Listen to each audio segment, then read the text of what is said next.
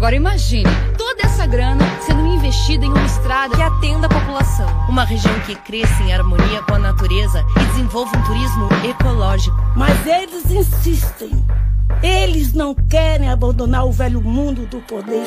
E o Caiçara vai sofrendo, sendo expulso do seu lar.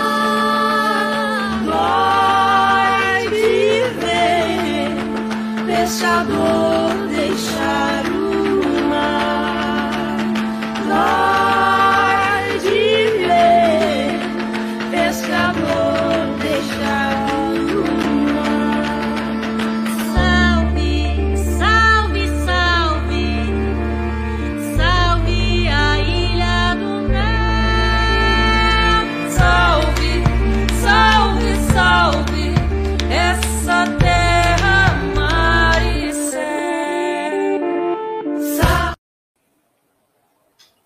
Olá, bom final de tarde, bom início de noite a todos aqueles que nos acompanham pela Rádio 95.7 FM. Boa noite também àqueles que estão conosco pelo YouTube e pelo Facebook. Hoje é quarta-feira, dia 7 de dezembro, e está começando o programa Justiça e Conservação. Este é o primeiro programa diário da Rádio Brasileira totalmente dedicado a temas relacionados à sustentabilidade, fauna, flora, ciência, comunidades tradicionais e conservação da natureza. Eu sou Maria Celeste Corrêa e fico com vocês até às 19 horas. No programa de hoje, um assunto polêmico: eutanásia e cuidados paliativos com animais. Vamos também saber um pouco mais sobre a conservação de restingas e manguezais do litoral brasileiro. Fique com a gente dentro de 10 segundos.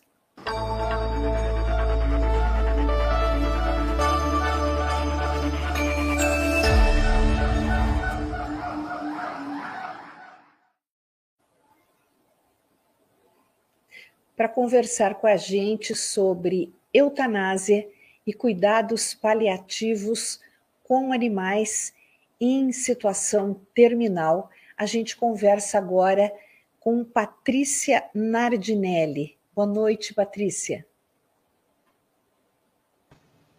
Boa noite, Celeste. Tudo bem? Me ouve bem? Ouço, ouço você perfeitamente. Você também? Sim, perfeito. Perfeito. Bem, vamos lá. É um assunto difícil, delicado, polêmico, porque, principalmente no que diz respeito à eutanásia, é sempre difícil saber quando é o momento ideal disso acontecer. É uma situação que traz muita dor às famílias de tutores, especialmente de animais domésticos. Eu queria que você começasse falando sobre isso, sobre a eutanásia. Bom, vamos lá, Celeste. É o seguinte: é, a gente, quando decide exercer, é, se responsabilizar por algum animal não humano, né, que aqui vai ser o recorte da nossa discussão, da nossa conversa, a gente, é, de antemão, precisaria se preparar por esse momento do luto e da morte, porque esses animais, em regra, vivem menos do que nós, né? Então, nós temos uma vida mais longeva e esses animais é, vivem menos. Então, a gente deveria se preparar para esse momento do luto, né? É, não necessariamente a gente precisa atrelar a questão dos cuidados paliativos à eutanásia. A eutanásia ela é uma opção terapêutica dentro de um processo de cuidados paliativos. Né? Então, quando a gente tem alguma doença que é grave e sem perspectiva de cura, que vai ameaçar a vida de um animal, a gente pode inserir esse animal em tratamento paliativo. Tá? E a eutanásia, ela, ela surge como uma opção dentro desse tratamento quando a gente não tem mais qualidade de vida, quando, quando esse animal não é, possui mais é, a possibilidade de usufruir de uma vida digna, de uma vida com qualidade, é, de exercer né, as liberdades que ele tem direito de exercer, né, os cinco domínios que, que a gente é, analisa para avaliar um bom grau de bem-estar animal.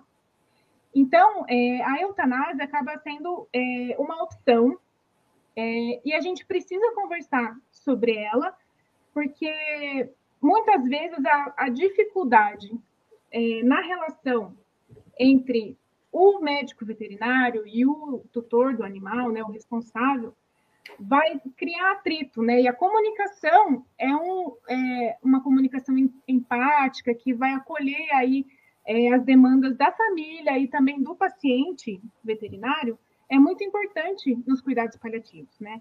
Então, a eutanásia ela surge como uma possibilidade, mas ela é, não é uma regra. A gente precisa ter isso é, bem esclarecido.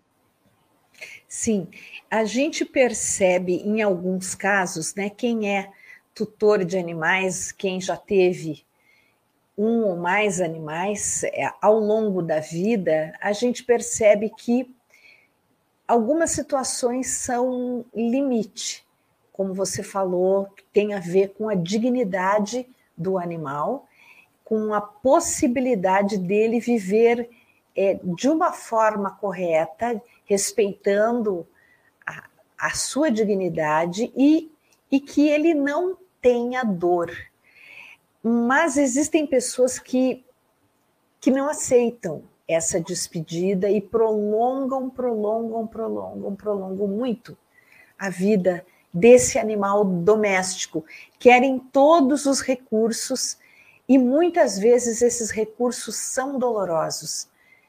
Como é que o, o, o médico veterinário tem de agir no momento desse? Tá, bom, eu acho que eu preciso esclarecer algumas coisas antes. Eu não sou médica veterinária, eu sou formada em Direito e eu comecei a me aproximar porque eu fiz uma, uma especialização em Direito da Saúde. Nessa especialização, eu tive um módulo de bioética e agora, agora acabei de concluir o mestrado em bioética. Nesse percurso, é, eu também trabalhava como advogada e atendia médicos veterinários. E era uma situação recorrente e bastante dolorosa essa queixa dos veterinários, quando a gente tinha um tutor que, assim, são dois extremos, né? Tem aquele tutor que quer fazer de tudo, e aí a gente tem uma figura de um tratamento distanásico que prolonga a, a vida e às vezes tem qualidade, né? Apenas assim, é, causando sofrimento. E, de um outro lado, a gente tem o tutor que não quer fazer nada.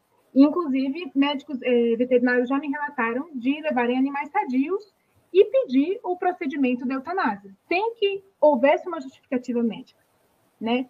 Então, é, partindo disso, é, acaba, acaba sendo muito difícil para o médico veterinário tomar essa decisão, né? Principalmente porque a gente não tem uma norma que regulamente os cuidados paliativos é, emitida pelo Conselho é, Federal de Medicina Veterinária, nem pelos conselhos regionais. A gente tem uma resolução, que é a Resolução 1000 de 2012, que vai regulamentar a eutanásia, mas nada a respeito dos cuidados paliativos.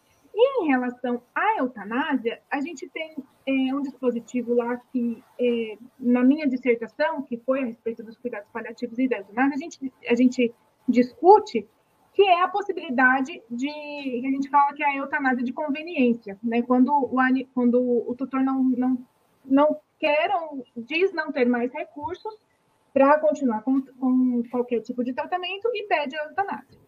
Então, a gente tem esses dois cenários. Para o médico veterinário, acaba sendo uma situação é, difícil de, de estabelecer critérios. Também porque o próprio conselho é, ele exige que exista uma autorização, né, a coleta de um termo de consentimento para as coisas que o, que o veterinário, os tratamentos, os exames, tudo aquilo que o veterinário vai implementar, ele precisa colher a, o consentimento do tutor. E com isso, a gente tem uma terceira pessoa, que é o tutor, decidindo sobre a vida ou a morte ou a saúde de um animal não humano. E o veterinário, é, ele fica sujeito, às vezes, né, até numa situação aí, num impasse, de acatar a decisão, a decisão do, do tutor do animal. Né? Então, a, a nossa crítica é, que resultou dessa dissertação foi justamente não, não haver uma norma que regulamente isso de maneira suficiente, é, sendo que esse problema e esse dilema ele está cada vez, cada vez mais presente na vida dos brasileiros e de todas as pessoas, na medida em que a gente coloca os animais nas nossas famílias, nós convivemos com eles, nós é, dividimos o nosso dia a dia com eles, nós temos diversos animais de estimação, eles integram, né? Nós, nós temos a consideração moral por eles, então eles integram a família multiespécie e a gente precisa. Isso é um problema que antes era só da medicina humana, mas que a gente é, pode trasladar ele para a medicina veterinária. Então, se, se a gente hoje falar, ah, okay, meu animal, meu cachorro, meu gato é meu filho, tudo bem, né? Desde que a gente é, respeite as necessidades biológicas daquele, daquele animal, é, não tem problema a gente estabelecer essa relação de filiação, mas a gente não pode também esquecer que a gente vai enfrentar problemas que antes estavam somente relacionados à medicina humana e, e temos que enfrentá-los na medicina veterinária também.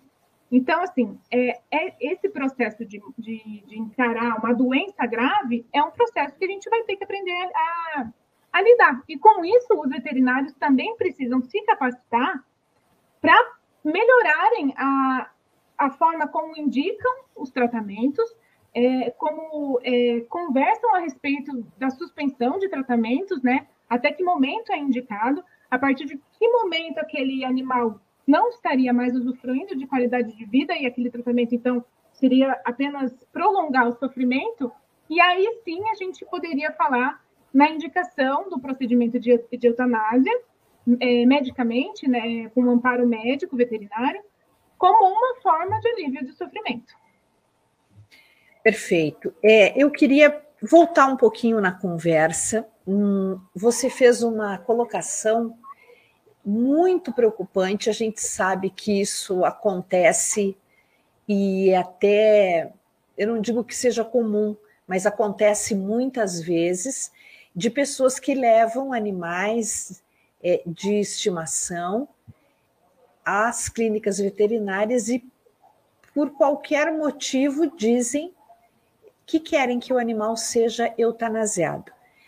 Animais saudáveis, ah, não posso mais cuidar dele, ou não tenho mais condições, ou ele daqui para frente vai ficar velhinho, ou eu, sei lá.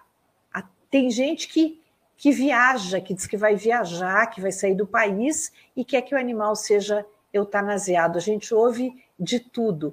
Nesse caso, o veterinário é obrigado a seguir aquilo que o tutor está pedindo ou existe algum arcabouço legal que proteja esse médico veterinário para que ele não realize essa ação? É, ele tem sim um amparo, que é o que a gente chama de é, escusa de consciência, que ele pode se negar a fazer, principalmente se não houver a, a indicação médica, né? Principalmente porque esse pedido do tutor configura é, o crime de maus tratos, né? Ele está ele tá imputando sofrimento a um animal de maneira desnecessária, na medida que aquele animal está sadio, né? E não tem indicação médica. Então, configura crime de maus tratos e o, o, tutor pode vir a responder. Inclusive, o veterinário, na minha concepção, também poderia vir a responder por esse crime juntamente com o tutor. É, mas a gente não pode negar que isso é uma realidade. Né? A gente, embora veja aí os números cada vez maiores de animais é, domésticos nas famílias, a gente também vê um número crescente de abandono.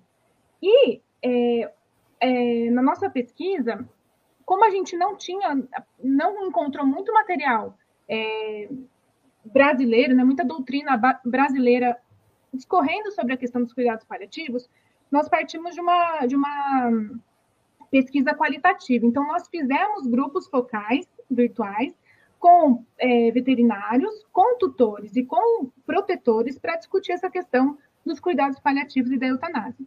E o curioso foi que num dos grupos, o, o de veterinários, é, nós tivemos relatos a respeito disso, falando, olha, já me, já me aconteceu de me levarem mais de uma vez um animal para eutanasiar. Ele, ele talvez ele estava doente, ele, é, mas ele tinha a condição de receber um tratamento curativo, é, ele tinha condição de usufruir de uma vida de qualidade, mas o, o tutor me pediu e eu acabei realizando. Então, a gente recebeu esse relato dentro, de, dentro da nossa pesquisa.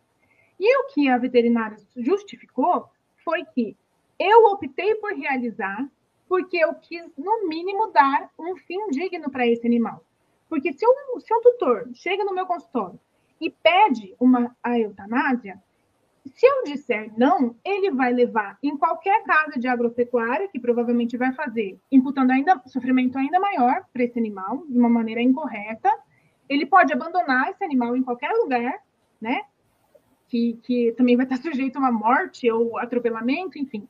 Então, na concepção de, dessa participante, ela falou: no meio de tantos conflitos, eu optei por realizar sob essa perspectiva. Não que eu concorde, mas dos males eu eu, eu me, assim, eu, é um conflito que ela ainda vivia dentro dela, mas eu achei muito interessante essa fala. Não que justifique, obviamente, mas a gente não pode ignorar que a gente precisa exatamente discutir sobre essa questão, é, levar isso às universidades. A gente não tem, é, nos cursos de medicina veterinária, uma disciplina que vá falar sobre cuidados paliativos. Então, a gente precisa também é, pensar sobre isso e a gente precisa é, educar o tutor. Eu acho que o mais importante é isso, educar, porque, como você falou, é muito fácil a gente se apaixonar ou a gente é, optar por decidir é, se responsabilizar por algum animal quando ele é ainda novinho, quando ele ainda é cheio de vida, superativo, quando ele vai corresponder às nossas expectativas humanas desse, dessa relação. Só que a gente não pode esquecer que essa relação ela vai durar muitos anos e esse animal vai envelhecer. É, a, o cuidado com ele vai ser mais complicado, vai exigir mais dinheiro, vai exigir mais tempo, é, e a gente simplesmente não pensa nisso e acaba fazendo, é, a gente se depara aí com algumas condutas é, absurdas do, dos homens, né, dos humanos, contra os não humanos, aqueles que nos oferecem amor incondicional durante tanto tempo e aí, diante de alguma diversidade, a gente chega a cogitar essa, essa questão da eutanásia é, por conveniência. Bem, você disse que o médico veterinário pode legalmente se recusar a praticar a eutanásia, mas ele não pode, a partir do momento em que ele vê o animal em risco, porque se o tutor pediu a eutanásia, sem que o animal necessite dela, muitas vezes estando sadio até, é, esse animal está em risco permanente a partir do momento em que aquele tutor solicitou isso. Essa, essa colocação do tutor, essa manifestação de vontade pela eutanásia, não eu não, acho que não existe essa figura, não sei se existe, queria perguntar a você, mas ele não caracteriza, caracterizaria algo como perda da guarda desse animal, porque se o profissional não fizer a eutanásia que está sendo solicitada, ainda que ela não seja necessária, como você falou, a pessoa pode sair dali ir em qualquer outro lugar e conseguir fazer isso, ou coisa pior, quer dizer, para proteger o animal, a única saída seria tirá-lo da guarda daquela pessoa. Isso é possível ou não? Olha, essa pergunta é muito interessante, porque eu realmente nunca tinha pensado em como proceder numa situação dessa. Se a gente pensar, é, o que, que o veterinário poderia fazer? Né? Ele poderia realmente é, chamar a polícia, registrar um boletim de ocorrência, né? É, mas também a gente tem aí é, uma dificuldade que eu vejo que acaba sendo um, um, pouco mercadológica. Imagina um veterinário que se depara com isso, às vezes, numa cidade pequena, e que todo mundo fica sabendo que ele fez isso. É, eu, eu vejo que isso pode impactar, às vezes, na atividade dele. Então, eu acho que falta uma, uma regulamentação melhor dessa questão. Então, o veterinário, ele é, poderia fazer isso? Eu acho que até poderia. Então, eu penso que ele poderia pegar, registrar um boletim de ocorrência, é, apreender o animal, mas ainda assim, é, eu acho que a gente precisa refletir melhor sobre essa questão, é, porque essa questão, assim, da gente romper o vínculo com o humano é, é muito, muito curioso, né? O animal não sabe o que está acontecendo, então ele vai sofrer, né? Pela, pelo, pelo rompimento do vínculo com o tutor. Mas a gente também pode oferecer, então, ah, vou aprender esse animal, vou acionar a polícia, mas acho que talvez a prova disso, processo, é, se a gente pensar em processo penal, a prova disso talvez fique um pouco mais difícil. Eu acho que a gente precisaria debater melhor sobre isso, é, estruturar, talvez até pensar numa é, em algo para ser acrescentado, porque o que, que a gente tem? A gente tem resolução do Conselho Federal de Medicina que vai disciplinar sobre os, é, sobre os maus tratos, né? que ela fala que o médico veterinário é, pode acionar o CRMV, né, o Conselho Regional é, do estado dele, noticiar isso para que ele não seja é, a figura exposta, né? Então, para que ele tenha o um amparo do conselho, e aí sim o conselho vai é, tomar as providências cabíveis junto à autoridade policial. Mas isso pode levar um tempo muito grande, né? Entre entre essa comunicação toda e, e, e, o animal continuando em exposição de risco. Nesse sentido, assim, o que eu penso que pode ser uma estratégia interessante é que a gente, quando a gente, se a gente pensar numa situação como essa, em crianças, que também são seres é, que podem ser submetidos à vulnerabilidade, a gente teria a figura do conselho tutelar, né, amparado aí pelo, pelo ECA, para atuar e levar esse, essa criança para um acolhimento institucional. Então, tá, os pais, os responsáveis estão submetendo, é, estão colocando essa, essa criança numa situação de vulnerabilidade, a gente acolhe, se for o caso, né? E encaminha para uma instituição de acolhimento e lá, é, até se averiguar melhor, ou se for o caso, né, devolver, enfim, é, a gente tem essa opção. No âmbito do direito animal, a gente vê surgindo agora é, alguns municípios, inclusive é, São José dos Pinhais aqui, e é, implementou uma lei municipal criando a figura do Conselho Tutelar Animal. Então, a gente poderia é, disseminar essa ideia como um instrumento para amparar né, os médicos veterinários numa situação dessa, e também os animais, principalmente, mas a gente também precisa pensar em, tudo bem, tiramos esse animal dessa situação de risco, e agora onde que a gente vai colocar? Então, a gente precisa de política, políticas públicas, é, auxílio, muitas vezes, das ONGs que recebem animais em situação de vulnerabilidade, de risco, para a gente poder completar o ciclo, né? A gente tira de uma situação de vulnerabilidade, a gente dá alguma destinação visando melhorar aquela situação, né? É, é, um, é um, uma discussão que a gente precisa se debruçar sobre ela e pensar justamente é, na nossa na conduta humana que às vezes é muito irresponsável. Verdade. Existe também uma outra situação. Quando se trata de seres humanos, às vezes a pessoa tem um câncer ou uma outra doença terminal, ela está de posse das suas faculdades mentais e ela declara: tem gente que chega a deixar por escrito, tem gente que chama os médicos, os familiares e diz: eu não quero que a minha vida seja prolongada sem dignidade. Eu não, isso não vai resultar em nada, não vai me fazer é, me livrar da doença. E, e aí vão me entubar, vão me encher de, de cânulas e para eu viver mais dois ou três dias ou uma semana em condições de sofrimento, simplesmente prolongando a minha vida inutilmente. Tem gente que declara isso formalmente. Agora, quando se tratam de animais que não sabem falar, qual é o melhor acordo? É o tutor tomar essa decisão ou o médico veterinário é, dar subsídios a esse tutor para que ele possa compreender o que está acontecendo com esse animal e os dois tomarem a decisão juntos. O que, o que você acha que é melhor numa situação como essa? É, a gente tem esse dilema na medicina humana já há bastante tempo, assim, é um tempo considerável que fez justamente permitir que a gente pudesse, através desse instrumento que você falou, que é o testamento vital ou as diretivas antecipadas de vontade, para a gente é, exercer o nosso direito né, à autonomia, aquilo que a gente quer para a nossa vida. Né?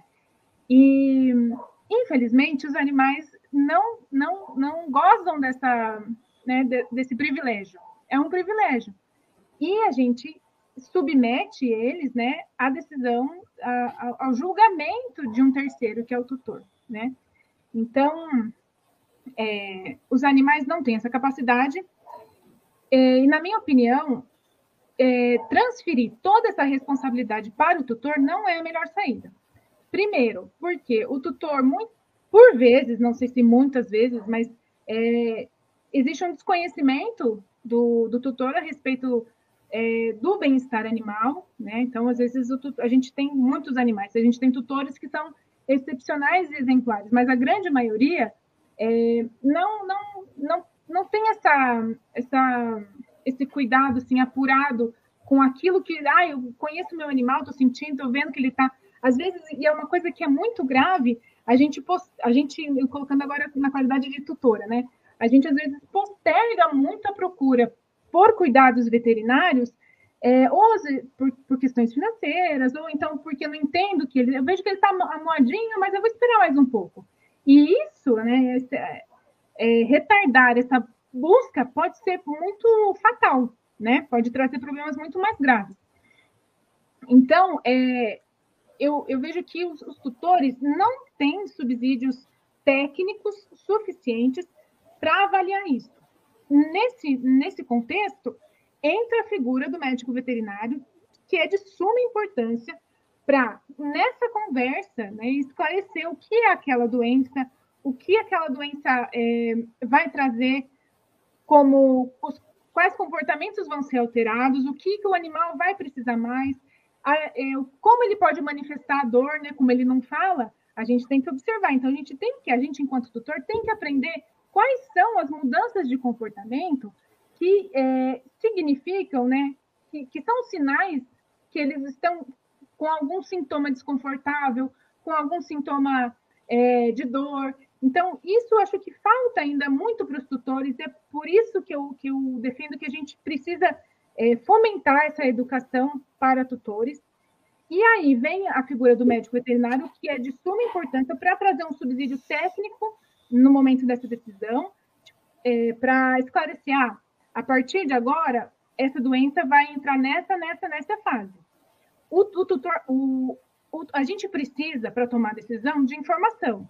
É a informação de qualidade que vai é, trazer, fazer com que a nossa decisão seja uma decisão é, mais adequada possível, né? Então, somente com essa informação vinda do médico veterinário, que é quem detém esse conhecimento, o tutor pode tomar a melhor decisão para aquele animal. Se ele for tomar sem nenhuma é, informação técnica, provavelmente essa decisão vai ser menos adequada. Então, é, na minha opinião, a melhor saída é uma decisão compartilhada, não só com o tutor, mas com o médico veterinário e com a família também, porque às vezes o animal ele é tutelado por toda uma família. Então é importante e esse é um dos princípios do, dos cuidados paliativos, que é a informação, a, a, discussão, né, encarar a morte como um processo natural, é, oferecer informação de qualidade e discutir para que o peso da decisão também não, não recaia somente sobre o tutor. Perfeito. Patrícia, a gente poderia falar muitas horas ainda sobre esse assunto, porque ele é bastante complexo, ele tem muitas facetas, não existe uma resposta única, cada caso é um caso, e já fica o convite para você voltar numa outra oportunidade, para a gente retornar a esse tema que é bastante, bastante denso e e focando também no que você falou, que é preparar os tutores de animais para que eles consigam dar para os seus protegidos, é, os seus animaizinhos, uma qualidade de vida desde o começo, porque a boa nutrição do animal na fase correta de vida também evita muitos problemas e muitas doenças no futuro, evita muita dor de cabeça, muito sofrimento. Né? Então, esse assunto é muito extenso e eu tenho certeza que a gente vai voltar a ele com você. Muito obrigada, viu, Patrícia? Um grande abraço. Eu que agradeço, Celeste, o convite é, para participar, falar um pouquinho aqui para vocês hoje. Fico à disposição. Eu sou uma fã aqui do Observatório, então um grande abraço e meus agradecimentos. Obrigada. E agora a gente vai conversar sobre um outro tema muito importante e muito necessário no Brasil: a conservação de fauna e de flora das restingas e dos manguezais. Para isso, a gente vai entrevistar Rodrigo Kersten. O Rodrigo é professor universitário e foi meu professor no curso de Conservação da Natureza e Educação Ambiental na PUC de, de Curitiba. E foi uma grande surpresa quando eu descobri que ia entrevistar o professor Rodrigo. Tudo bem, professor? Boa noite. Olá, Celeste, muito boa noite. Um prazer enorme rever você por aqui. Boa noite para todos os nossos ouvintes que estão nos assistindo tanto no rádio quanto na internet, né? É, prazer imenso rever você. Fiquei muito feliz também quando soube que você ia me entrevistar. E estou pronto aqui para a gente conversar sobre esse assunto que é realmente de extrema relevância e importância nesse momento que nós vivemos. Rodrigo, é, a gente tem a maior parte da população brasileira vivendo na região costeira. Só isso já é uma grande ameaça a todos os sistemas naturais da costa brasileira. Agora, a, as restingas e os manguezais, que são pouco conhecidos pela população em geral, chegam a ser ignorados e muitas vezes, quando sofrem agressões por pressão do setor imobiliário ou outras, as pessoas nem reclamam, porque não sabem da gravidade daquilo que está acontecendo. Então, eu gostaria que você começasse contando para os nossos ouvintes qual é a importância desses dois ecossistemas, as restingas e os manguezais. É, bom, primeiro começar o que você falou, uma grande verdade. Mais de 70% da população brasileira vive nas regiões próximas ao Oceano Atlântico, no regime da Mata Atlântica, dá mais de 80, 85 quase por cento do PIB brasileiro está instalado na área da Mata Atlântica. E, embora a Mata Atlântica, claro, venha desde lá do nosso oceano, subindo a serra, serra a Serra do Mar, subindo a Serra da Mantiqueira, e às vezes entrando muitas vezes para dentro do continente, é, é, o ecossistema, esses dois ecossistemas, essas duas formações vegetais, essas duas tipo, tipologias vegetacionais, a restinga e o mangue, são as os ecossistemas de contato do continente com o mar. É, então, nessa zona, é, são os ecossistemas que imediatamente nos protegem e abrigam a gente. Porque se tem uma força que é invencível nesse planeta, é o mar. Não adianta a gente querer inventar alguma coisa, querer inventar moda, achar que barreira funciona, é, que a gente pode se proteger de uma maneira ou de outra. No fim, quem ganha sempre é o oceano.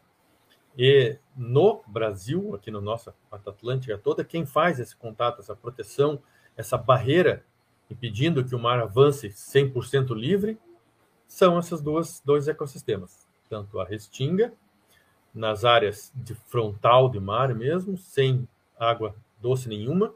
Então, quando o mar vem direto para o continente, o ecossistema que nos abriga é a restinga. E quando você tem algum contato também com água doce, você tem uma mistura um pouco de água de rio que vem dos, do, dos continentes com a água do mar que vem, é esse, essa função é feita pelos manguezais. Então, a nossa proteção contra a invasão de, de, de, água que, que ameaça, que pode ameaçar construções, casas, empreendimentos. Ó, a gente está vendo aí, ó, num, a imagens. Esse, esse, é um exemplo perfeito. O que a gente teria numa situação sem proteção da vegetação? Teria que essa onda, essa energia que vem da maré, da maré não, das ondas, né, que vem, que o vento joga para o mar e que transforma isso em ondas, que a gente tão bem sabe aproveitar quando surfa, ou quando pega jacaré, ou quando vai para o mar se divertir. Essa energia toda tem que ser descarregada em algum momento, em algum lugar. É, e se ela não, se não tem essa vegetação que é adaptada, que evoluiu, se desenvolveu e é 100% preparada para essa para viver naquele ambiente, essa energia toda vai se dissipar onde a gente deixar, que é na calçada, que é na rua, que é numa areia não solta, né? Que não está preparada para isso. É, e aí, outro caso é a restinga. Olha só, esse exemplo é perfeito também, porque você tem ali parte da orla com a vegetação remanescente, muito pequena, veja, aquém do que seria necessário, bem aquém do que a gente gostaria de ter, do que serviria para realmente nos proteger. Mesmo a gente tendo uma faixa ali, ó, calculando pelo tamanho da calçada e da rua, deve ter em torno de 5 metros de vegetação, é o único lugar em que a onda não consegue chegar na calçada. Ali um pequeno pedaço, dois pequenos pedaços que já não tem vegetação, a onda vem muito mais livremente e avança. E isso é, não é só pela beleza, não é só pela praia, não é só estética. É toda a cadeia que vem junto. Então, por exemplo, o que, que olha aqui, o que a prefeitura vai ter que fazer ali? Ela vai ter que chamar uma, alguém para varrer as ruas, vai ter que chamar alguém para varrer a calçada, vai ter que tirar um pouco, ter que refazer um pedaço da calçada, possivelmente, se não for nessa onda, mais uma semana, vai ter que refazer a calçada, vai ter que desentupir bueiro, vai ter que, sei lá, não tem, as pessoas que não têm como chegar na praia, isso porque nós fomos aos poucos ocupando um espaço que deveria ser da vegetação nativa. Então, é muito claro aí esse papel que a vegetação tem, que as plantas têm, de segurar um pouco esse avanço das marés, das ondas, dessa energia toda que esse mar tem. É, não é o caso desse local. Onde é essa praia, professor Rodrigo? Essa praia é em São Paulo, é litoral de São Paulo. Ah, perfeito. É, em alguns casos, é, onde a gente ainda tem dunas à beira-mar, porque a gente já teve dunas no litoral inteiro e elas foram, foram destruídas pelos seres humanos, mas essa vegetação também protege as, a integridade das dunas e evita que elas se desmanchem levadas pelo, pelos ventos em direção ao continente, ou seja, só quem já caminhou na beira da praia em vento forte sabe a dor que é no corpo uma areia batendo com grande velocidade. Isso vai acabar dentro da casa das pessoas, do corpo das pessoas, nos carros, nas rodas, né, nos pneus, nas bicicletas, enfim. É, essa é uma outra situação também, né, de proteger as dunas. É, nós temos dois grandes tipo, tipos de dunas, né? As dunas nuas e as duas, dunas com vegetação. Aqui, na maior parte do litoral litoral, predominam as dunas vegetadas, então que tem algum, alguma pequena cobertura de plantas em cima. É, mas também temos regiões que a gente mais normalmente costuma chamar de dunas, né, que a gente reconhece como dunas, quando tem as areias nuas e simples. Mesmo estas não são 100% nuas. A gente sempre tem na base delas, em volta delas, no entorno delas, algum tipo de vegetação que vai estar ajudando a proteger. É, e realmente, a gente caminhar na praia, como você falou, num dia forte, você entende é, a função como a areia é um agente corrosivo. Não só quando trazida pela maré, pela maré pelas ondas, mas também quando trazida pelo vento. É, chega a doer, às vezes, na perna, se a duna ou um outro aspecto, é só você tentar subir uma duna nua. Uma duna que não tem vegetação nenhuma. Você vai subindo, cada passo que você dá, você tem que dar cinco passos para valer um, porque você dá um passo, o pé escorrega, aquela areia vai embora. Então é um ambiente que é muito facilmente degradado, né? Não é um ambiente, um solo compactado, um solo argiloso, que você mesmo retirando um pouco da cobertura vegetal, deixando ele, às vezes, alguns meses como solo nu, exposto, ele resiste, sobrevive. Esse ambiente, tanto das restingas quanto dos mangues, são, sobre esse aspecto, ambientes extremamente frágeis, porque eles não têm resiliência a, da, da, se você retirar a vegetação. É, eu quero dizer o seguinte: enquanto tem planta em cima, enquanto as plantas estão lá fazendo a função delas, cumprindo o papel para que elas existem, né? É, a função que servem nesse nosso planeta, é, o ecossistema está bem protegido. O solo está tá, tá, tá preservado, ele se mantém é, agrupado, mas a partir do momento em que você retira essa cobertura vegetal, esse solo é facilmente degradado. Nessa imagem que a gente vê, nessa imagem a gente vê um perfil aqui do nosso litoral paranaense. Isso aí é ali na região do, de Barrancos, Balneário de Barrancos, perto de Pontal do Sul. É, toda essa faixa que a gente está vendo aí é uma faixa de vegetação de, de restinga. A restinga, na verdade, é um termo que veio da geologia, um termo que é empregado para o substrato geológico, o tipo de formação que tem que forma esse solo. Posteriormente, ele foi também aplicado para a vegetação, evidentemente, e hoje é o que a gente mais aplica. Quando você fala em restinga, a gente pensa em vegetação. Mas o que interessa é que toda aquela faixa, como quase todos aqui, é, e quase todo o nosso litoral, é formado por esse solo que é muito arenoso. Então, solo do litoral do Paraná, se a gente pegar esse exemplo que está agora nessa imagem, é, tem o solo de encosta, a gente consegue enxergar ali, é, e ele está desenhado, inclusive, você consegue ver o perfil do solo, ele vai ficando mais profundo à medida que chega para o final da encosta, e depois ele muda para um outro tipo de solo, com outro desenho, outra textura no desenho. É, todo esse, esse substrato foi depositado, são areias depositadas à medida que o mar recuou nos últimos 3 ou 4 mil anos. É, então, o mar já esteve muito mais alto do que está hoje. O mar também já esteve muito mais baixo do que está hoje. Chegou a estar 120 metros abaixo do que está hoje. E também chegou a estar 20 metros acima do que está. Então, ele já invadiu o nosso litoral, já foi, já voltou, já encostou no nosso pé da serra. A gente tem provas, evidências disso com é, diversos é, restos indígenas, né, de, de ocupação indígena, mostrando que tinha concha na beira da Serra do Mar. É, e, e, daí então esse mar recuou, e à medida que o mar recua, ele deixou toda essa areia. É, e aí a vegetação foi ocupando de maneira diferenciada. Então, alguns locais são um pouco mais úmidos, é, acumulam um pouco mais de água, e quando acumula mais água, tem uma floresta um pouco mais alta.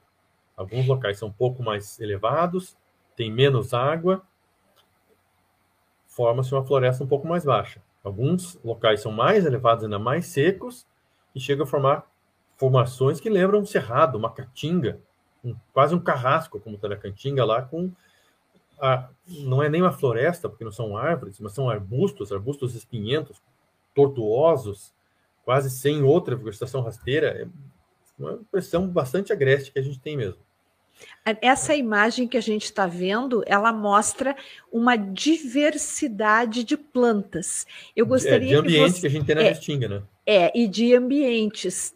É, eu gostaria que você nos explicasse um pouquinho sobre, exatamente sobre a vegetação, que você acabou de dizer, a vegetação muda de acordo com o solo e com Isso. altitude, né? É isso que vai. E os ventos também, né? Exatamente. É Mas é que, como, como o solo é muito, muito arenoso, ele é muito poroso. Então a água não consegue se fixar ali.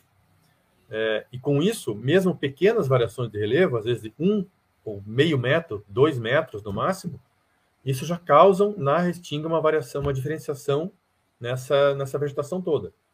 Se eu estou num lugar que o solo é muito é, argiloso e a argila retém areia, água, variações de 1, 2, às vezes 5, 6 metros são irrelevantes para a vegetação. Você olha a paisagem é absolutamente idêntica, não muda, são os mesmos tipos de planta, o mesmo porte da vegetação, a mesma quantidade de bromélias e orquídeas que tem, trepadeiras e tudo. Na restinga, não. Na restinga, justamente por ser um solo extremamente arenoso, e os solos arenosos são também muito pobres em nutrientes, não consegue segurar esses nutrientes todos, é, pequenas variações de relevo causam grandes variações na vegetação.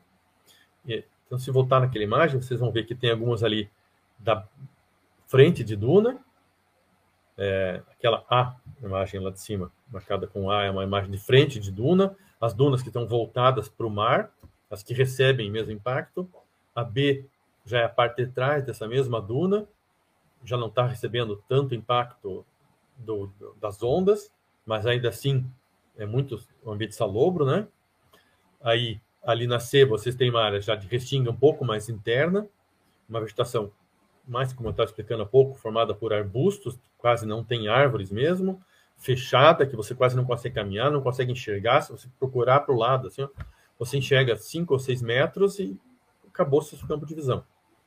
E outras, ali, a D já é uma floresta um pouco mais alta, seguramente até porque você observa ali uma vegetação de subbosque, de uma vegetação rasteira, com pteridófitas, recobrindo o solo, bastante úmida também.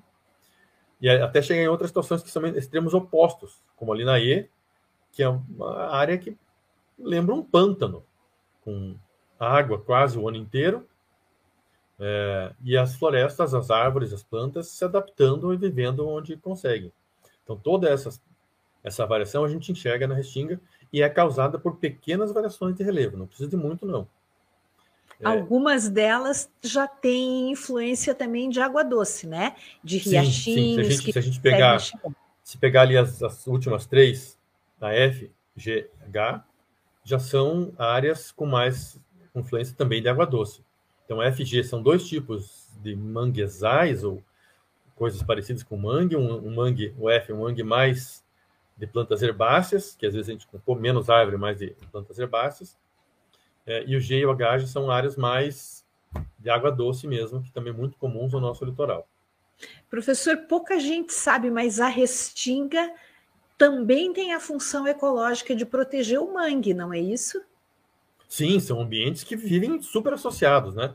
A restinga protege o mangue e o mangue protege a restinga.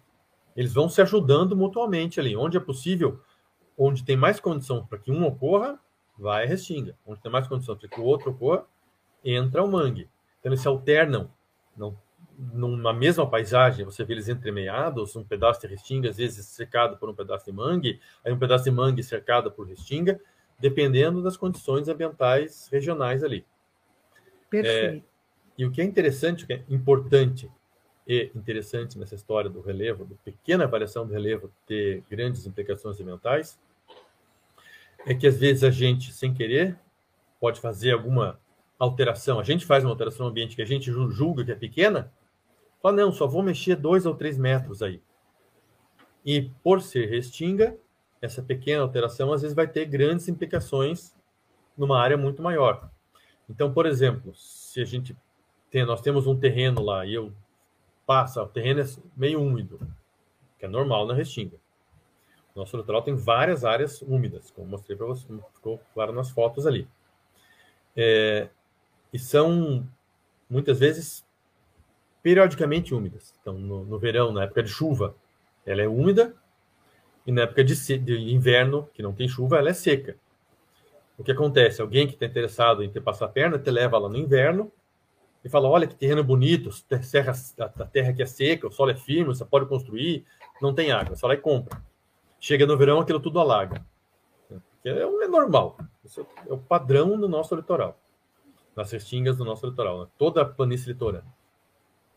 E aí você fala: pô, comprei o terreno que eu vou fazer, vou drenar. Aí você abaixa, faz um dreno, coloca manilha, coloca terra, coloca pedra e consegue abaixar o nível da sua freática um ou dois metros aquilo vai secar o teu terreno, mas vai secar, às vezes, também 500 metros ao redor. E quando a gente seca esses 500 metros ao redor, as áreas que tinham florestas úmidas ficam sem água. Aí essa floresta úmida deixa de ser úmida, fica seca, as plantas não estão adaptadas a isso, começam a morrer, começam a definhar. Como o solo, elas morrem, como o solo é muito arenoso, ele não retém nem umidade, nem nutrientes. É, por isso, por exemplo, que os nossos rios são todos muito escuros no litoral. São escuros porque eles, a água carrega toda a matéria orgânica. Perfeito. Quando tem um rio de águas límpidas, é um rio que a matéria orgânica está ficando no solo. Então, as, os galhos decompõem, as folhas decompõem, as árvores caem, tudo vai decompondo. E se o rio está limpinho, é porque esses nutrientes todos ficaram no solo. No nosso litoral, não. Não tem o que segure. Então, as folhas caem, os galhos caem, os animais morrem, aquilo decompõe, a água leva e leva tudo direto para o rio. Então, o rio fica escuro, cheio de matéria orgânica, mas o solo fica sempre branquinho. Por isso que não adianta você cortar grama, você planta grama no litoral. Você corta, corta, acumula, acumula, deixa tudo num canto só, a hora que você vai ver, a terra continua terra branca, sem matéria orgânica. É, e isso é relevante, deixa eu só terminar. Claro. Porque se você cortasse aquela floresta que era úmida morrer, porque eu vou ter um areião exposto. E daí, para você conseguir recuperar, conseguir plantar de novo nesse areião exposto, é muito mais difícil. Porque não tem aquele aporte cíclico de, nutrientes que tinha. Então, a, a própria floresta estava sempre deixando nutrientes que as outras plantas aproveitavam aquela matéria orgânica pouca que tinha ali acumula um pouco de água. As chuvas, as árvores protegem do excesso de sol. Então, chove, não tem um sol tórrido queimando areia. A água fica durante muito mais tempo. A partir do momento que eu retirei isso, eu paro de ter aquele pequeno aporte de nutrientes, quer dizer, um grande aporte de nutrientes, né? Sobra pouco, mas é um grande aporte de nutrientes das folhas. A, o sol tórrido começa a secar muito mais facilmente nas camadas superficiais da areia. É, e as plantas têm muito mais dificuldade para crescer ali. Então, um ambiente que era de floresta protegida passa a ficar parecendo aquele ambiente de duna de frente de mar. E aí as plantas que deveriam crescer ali não conseguem. Só conseguem crescer as plantas que estão lá no mar, que não conseguem chegar ali. Então, às vezes, você fazer um dreno, fala, não, só vou baixar em um metro de lençol freático para secar o meu terreno você seca. O terreno seca tudo ao redor, acaba tendo um impacto gigantesco na vegetação. Professor, uma outra questão, principalmente agora, em, num período em que as mudanças climáticas estão batendo a nossa porta, se manifestando de cada vez, cada vez de maneira mais violenta, a gente precisa é, que a nossa natureza seja resiliente a isso tudo e Sim. continue exercendo o seu papel, as suas funções ecológicas. Eu acho que também pouca gente sabe que essa vegetação pouquíssimo valorizada da restinga e dos manguezais também ajuda, por exemplo, a reter carbono e diminui o aquecimento global, que é um dos fatores muito danosos das mudanças climáticas. É isso mesmo? Enormemente. Os manguezais são dos ambientes que mais reservam carbono no planeta. E qual que é a lógica dessa reserva de carbono? A gente sabe que o planeta está se aquecendo porque tem carbono demais na atmosfera. Nós extrapolamos todos os níveis que a gente tinha históricos calculados, é, tudo que a gente conhece dos últimos sei lá, 10 milhões de anos que nós temos aí no, no mundo. Então, é muito carbono, bem acima do que a gente, do que o mundo, do que os ecossistemas todos estavam acostumados. E quem é que retira o carbono da atmosfera? Os únicos seres que conseguem efetivamente retirar o carbono da atmosfera são os seres que fazem fotossíntese, as plantas, as algas que estão no mar. Com a diferença que uma alga não forma madeira. Então a alga captura carbono, mas um peixe já come ela. Esse carbono vai ser digerido pelo peixe e retorna para a atmosfera. Numa floresta, no manguezal, não.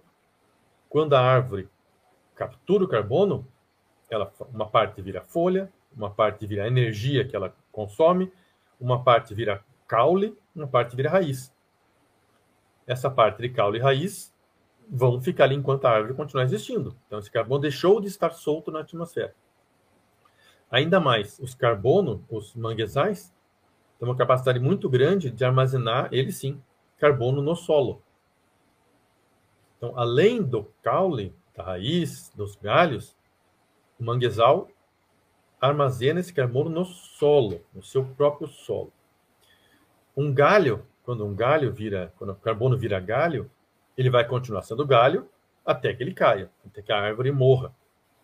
Então, vamos dizer, uma árvore dessas de mangue, ela vai armazenar o carbono que ela capturou durante 50 ou 60 anos, não uma árvore de ciclo muito longo. Uma grande araucária vai armazenar o carbono por 500 ou 600 anos. É, mas no solo do carbono, do, do, mangue, ou no solo das florestas, esse carbono fica estocado por até 5 mil anos. Então ela vai tirar o carbono da atmosfera, primeiro vai transformar em folha, galho, raiz e caule, aí depois, aos poucos, esse, essa matéria orgânica vai sendo transferida para o solo, e no solo ele fica lá por até 5 mil anos. A não ser, é claro, que a gente vai lá e corta o mangue. Se eu cortar o mangue, se eu expor aquele solo, se eu remexer aquele solo, se eu tirar a vegetação que o protege, todo esse carbono vai ser bombeado como se eu estivesse queimando madeira para a atmosfera. Então, eu expor, eu tirar as árvores do mangue, expõe o carbono que estava nas árvores, se eu transformei aquilo em carvão, por exemplo, queimei, virou carbono, voltou para a atmosfera. Mas, ao mesmo tempo, é como se eu passasse mais 10 vezes o tempo na floresta, ou, ou melhor, 100 vezes, né? Porque a árvore vai durar é, 50 anos, o solo vai durar 5 mil, é 100 vezes mais carbono que eu vou passar soltando na atmosfera. Isso é essencial. E não só a longo prazo, a curto prazo. Porque essa vegetação toda que nos cerca no nosso litoral, a gente não tem nenhuma megalópole no litoral, né? são todos balneários pequenos, está todo mundo sempre relativamente próximo, alguma árvore, alguma vegetação de restinga, uma florestinha, essa vegetação contribui para diminuir em 5 ou 6 graus a temperatura média do litoral. Se a gente tirasse essas plantas todas e fizesse uma grande cidade, alguém podia até achar que a cidade era mais bonita. Eu não acho, de longe. Mas ia ser uma cidade muito mais quente.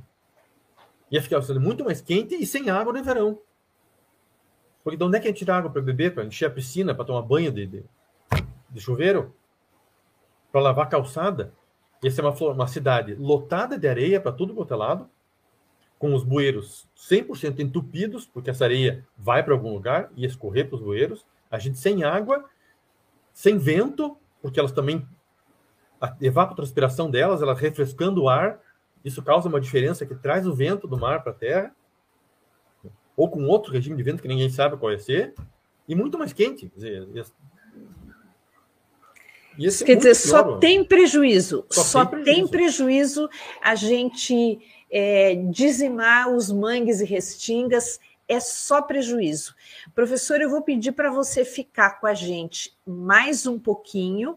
A gente está com uma audiência boa aqui e nós ainda não falamos dos animais, das restingas e dos mangues. Então, eu nesse momento, como a gente está ao mesmo tempo na rádio, e no YouTube e no Facebook. Eu vou encerrar então o programa na rádio para a gente continuar aqui ao vivo no YouTube mais uns minutinhos para podermos fechar o ciclo ecológico falando também dos animais. Pode ser?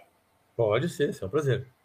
Então tá. Então, para quem nos acompanha agora pela rádio, esse foi o programa Justiça e Conservação desta quarta-feira, dia 7 de dezembro.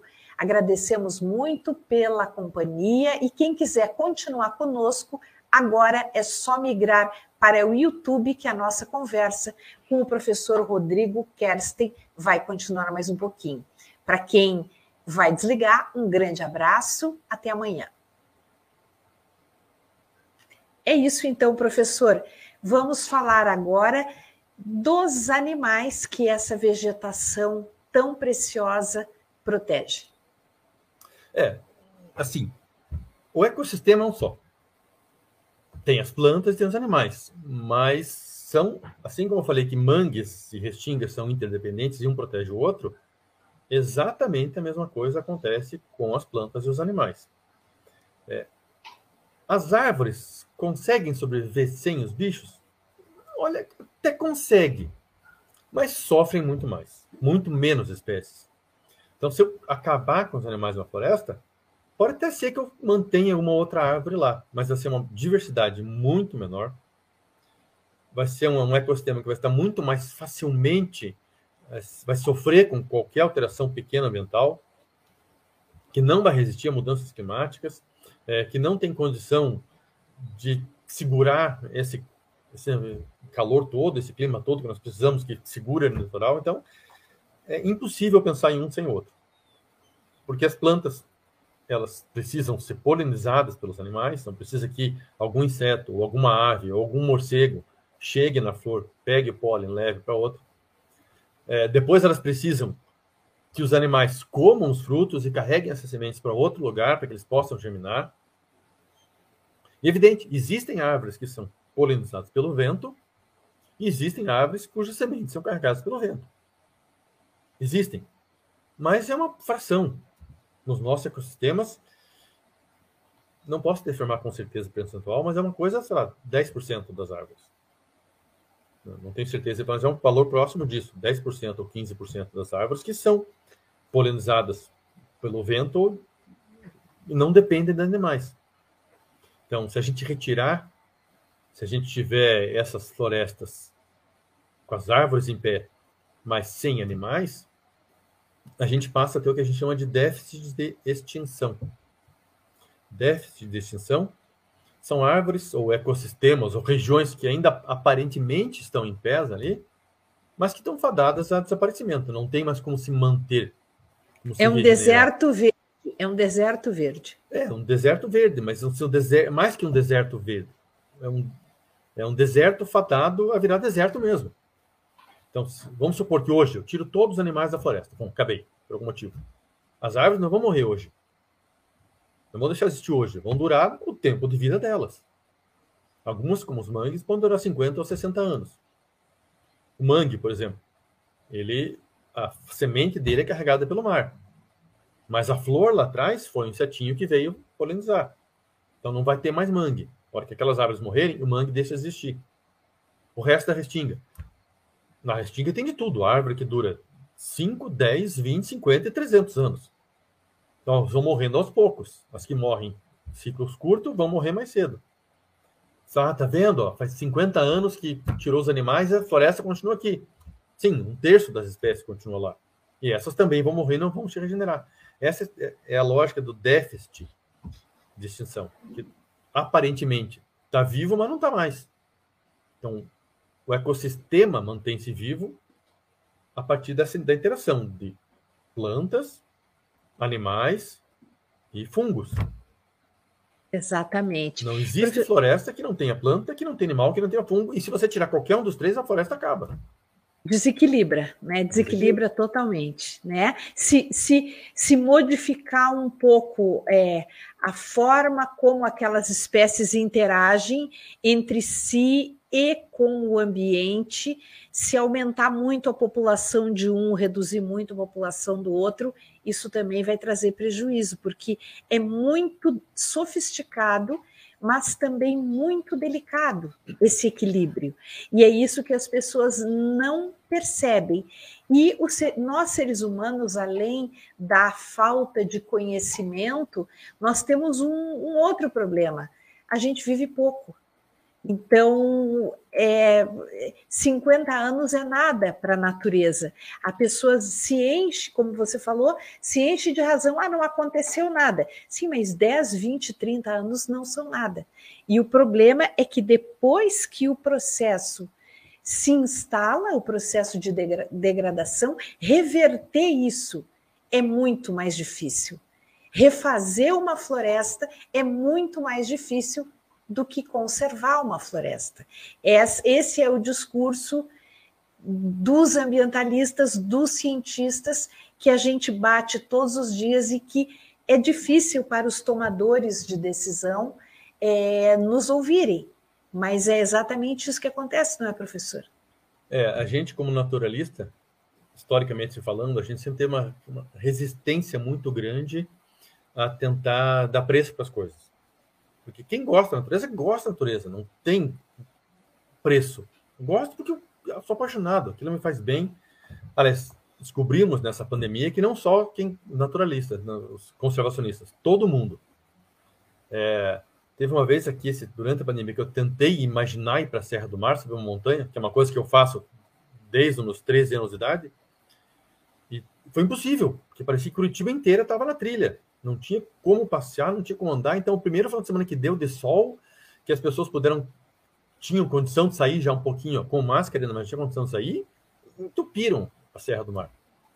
Então, era, mostrou uma ânsia que todo mundo tem, compartilhada por todos, mesmo pessoas que nossa, que eu conhecia e sabia que nunca tinha usado fora do apartamento. Assim, eu via subindo montanha, tirando foto. Isso mostrou que nós temos essa ânsia pela natureza que é inegável. Mas para tomadores de decisão, para políticos, isso não é suficiente. É, e daí vem esse problema, que nós, quem ama a natureza, é, os discípulos de Torro, né, que acham que a natureza é viver ali já é o que, que basta, não conseguíamos dar um preço para isso, mas felizmente, de um tempo para cá, ou felizmente, não sei se felizmente ou infelizmente, é, já vou explicar o porquê do infelizmente, a gente está conseguindo dar preço para as coisas. Felizmente, porque quando a gente consegue dar preço para as coisas, a gente consegue mostrar para políticos, tomadores de decisão, ou para o mercado, ou para um dono de uma, uma fazenda, que ele também está tendo prejuízo. É, infelizmente, porque a gente está fazendo isso agora, porque a água está batendo na bunda. Chegou num tal nível de degradação ambiental que a gente não tem mais para onde ir. É, então, por exemplo, o que a gente está vendo acontecer? É o rio secar no Pantanal. Então, tem uma hidrovia inteira do Pantanal que não funciona mais. Isso é 3 bilhões de dólares por ano que não pode ser transportado em minério de uma fábrica lá. É, não sei, não, não, ninguém nem calculou ainda quanto é que vai se perder com o transporte de gado, que não vai sair nenhuma nada do do Pantanal. É, um terço do estado do Pantanal saía, saía via hidrovia, não sai mais. Por onde é que vai escoar essa soja? Isso só no impacto direto. Quando a gente pensa em diminuição da chuva, está chovendo menos aqui porque estamos desmatando na Amazônia. Né? Ainda são áreas controversas. Fala, ah, mentira, essa história de chuva na América do Sul por causa da Amazônia é mentira. Não existe rio voador, isso é falácia, coisa de, de, de ecoterrorista. Não, então tudo bem. É só olhar o mapa, é só olhar o é. mapa, não é, professor? É só, só olhar mapa, assim, a latitude, né? Os desertos que existem, a esquerda e a direita do Brasil. Por que, que a Austrália, a Namíbia e, e, e do outro lado dos Andes é tudo deserto? Porque é. a gente tem a Amazônia, o tal do quadrilátero é, virtuoso, Afortunado. eu acho. Aforto... Exatamente. É. Então, é, é só olhar o mapa. A gente não precisa dizer nada, só mostrar o mapa. Qual é a explicação? Não é mágica. Não. É árvore. É um monte de árvore junto, produzindo chuva. Que com a ação do vento vai, bate nos Andes, desvia, faz aquele Szinho maravilhoso, vem, vem chover no PIB brasileiro. Vem chover no PIB brasileiro. Né? Mas o que eu quero dizer é que a gente consegue ser mais pragmático e mais localizado ainda. É, a partir dessas duas grandes engordas que estamos tendo aqui na região sul do Brasil. É, em Camburu, os imóveis se valorizaram 30% com a engorda da praia. É uma por metro quadrado mais caro do Brasil, isso é uma valoração inimaginável, né? Não, não consigo imaginar quanto é que melhorou aquilo lá. Aqui no Paraná, nós parecemos estar tendo um fenômeno semelhante, porque as regiões ali perto de Caiobá e Matinhos já estão se valorizando. Então, se quando você coloca a restinga, você tem uma valorização de 30% no imóvel, a gente pode fazer o raciocínio inverso. O que acontece quando eu tiro a restinga? O que acontece por acaso eu resolver não conservar aquela restinga ali na frente? No mínimo, vou ter uma perda de 30% ou próxima disso, porque o cálculo que sobe não é o mesmo cálculo que desce, mas em torno de 30% eu vou perder. É, quanto é que isso vale para o litoral? Se eu pegar cada casinha ali ó, do nosso litoral, cada casa beira-mar, cada aqueles terreninhos que valem, sei lá, 200 mil reais ou 300 mil reais. Se perder 30%, perde 100 mil. Se cada quadrinha, numa quadra, tem 10 terrenos, então, numa quadra é um milhão. Quantas quadras tem? Quantos milhões eu estou perdendo? Só nessas desvalorizações do terreno. Agora vai ver que tipo de que tipo de bar de restaurante eu tenho numa beira-mar quando a restinga é preservada. E que tipo de restaurante, que tipo de comércio eu tenho naquelas regiões ali de matinhos em que o mar está destruindo. Um eu tenho boteco, aquele só vende pinga e coisa muito barata, e no outro tem restaurante chique, luxuoso. Claro. Então, a preservação da restinga traz benefícios diretos e imediatos para todo mundo. A preservação da restinga aumenta o PIB, aumenta o turismo, melhora a qualidade de vida da população. A, a resistência de PIB permite que eu tenha restaurantes bonitos na beira da praia. Exatamente. Então, isso é para sempre, né? Isso é para sempre. sempre. Isso, isso é não sempre. muda. Não né? muda. É verdade. E, e, aí, e aí a gente pensa, discutindo, a gente, eu vou cortar a restinga, ai, o que eu posso fazer? Como tentaram fazer aqui alguns anos atrás, raspar a restinga, cortar, porque eu acho que é um pouco mais bonitinho assim. Vamos se adequar.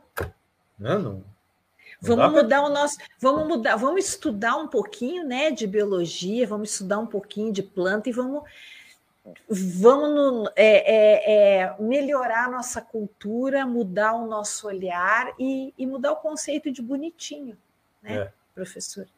Tem, aliás, ali nada serve para inho, é tudo grande, É, é, tudo bonitão. magnífico É. no litoral, né? É tudo magnífico. Basta olhar. Agora que o pessoal está podendo comprar drone, sobe um drone ali no litoral, no litoral norte do Paraná, na região de Guaratuba, sobe um drone para ver. É a coisa mais linda do mundo É lindo. né? Lindo, lindo, valioso, como você colocou, lindo, valioso, traz dinheiro. O pessoal dono do PIB que veraneia lá adora, dá dinheiro para os restaurantes, melhora a condição da água, torna o microclima muito mais adequado.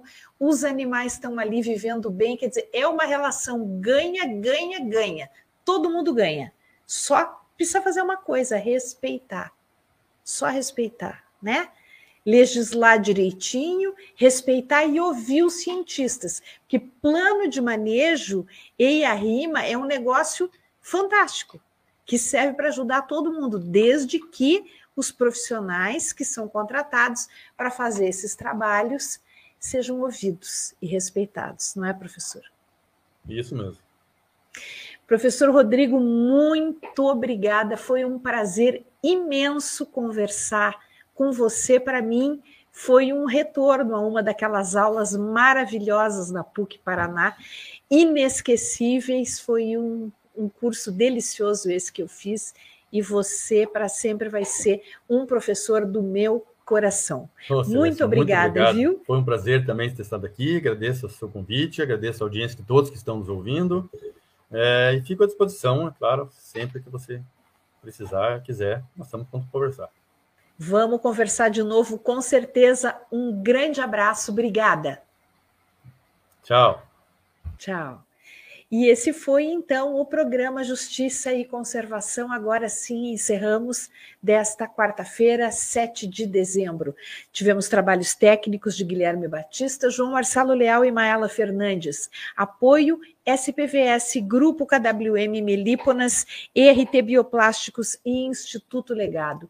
Para vocês que nos acompanham, pelo YouTube, fica o convite para que se inscrevam no canal do Observatório de Justiça e Conservação, ativem o sininho para receber as notificações, compartilhem os programas com os amigos e participem enviando perguntas e sugestões.